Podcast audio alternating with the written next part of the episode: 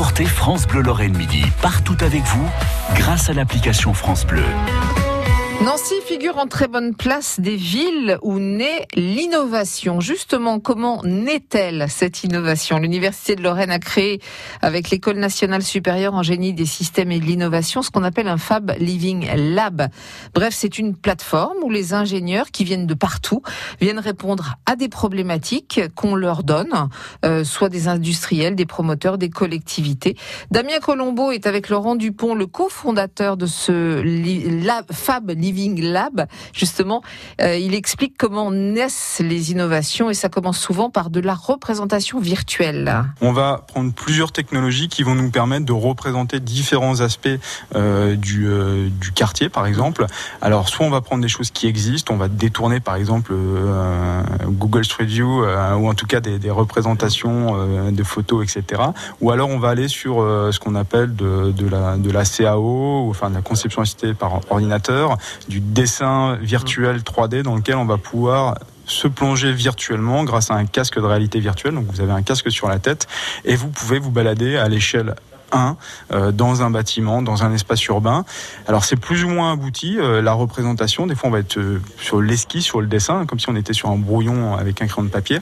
Et des fois, on va aller sur des choses beaucoup plus mises en matière, avec des couleurs proches de la réalité. Ça va dépendre en fait de ce qu'on veut représenter et valider.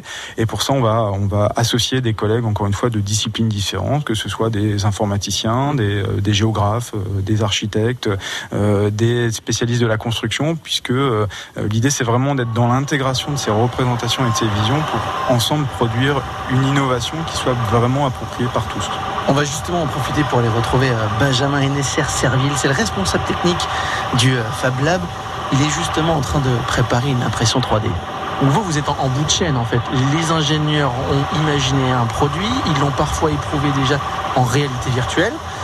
Et ensuite, une fois qu'elle a été testée plusieurs fois virtuellement, vous allez arriver à un produit presque fini déjà Un produit qui va nous permettre de faire une interaction avec les usagers potentiels. Mmh. Ce que l'on perçoit dans l'univers virtuel est loin du ressenti de la géométrie à même les mains. On n'a pas encore ce retour haptique qui n'est toujours pas possible au sein de la réalité virtuelle. Ces coûts ont été considérablement réduits par l'impression 3D. Exactement. Euh, en comparaison, là, je m'apprête à juste sortir des petits bonhommes qui pourraient être injectés. Le coût d'un moule d'injection, c'est dans les 3000 euros. La simple matière première utilisée dans cette impression a un coût au poids de 18 euros le kilo. Et là, ils vont faire quoi 100 grammes euh, Non, même pas, à peine une dizaine de grammes. Oui, donc ça coûte quasiment rien. Rien du tout. Ça a tout changé l'impression 3D dans la conception, dans l'innovation? Je dirais pas ça. Je dis juste que c'est en soi un médium qui permet d'exprimer une idée et de l'éprouver plus rapidement. Alors on a gagné du temps aussi, beaucoup de temps euh, entre l'époque où on devait faire des, des plans, les envoyer très loin, faire plusieurs prototypes, on a gagné un temps fou. On est toujours à courir derrière. ça s'est juste un peu contracté. Ouais.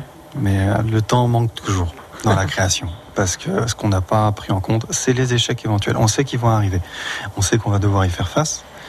Mais euh, on ne gagne pas de temps, on évite d'en perdre. Voilà toute cette semaine avec Damien Colombo au cœur de l'innovation en Lorraine. Vous pouvez d'ailleurs réécouter euh, tous les reportages sur francebleu.fr. France Bleu Lorraine.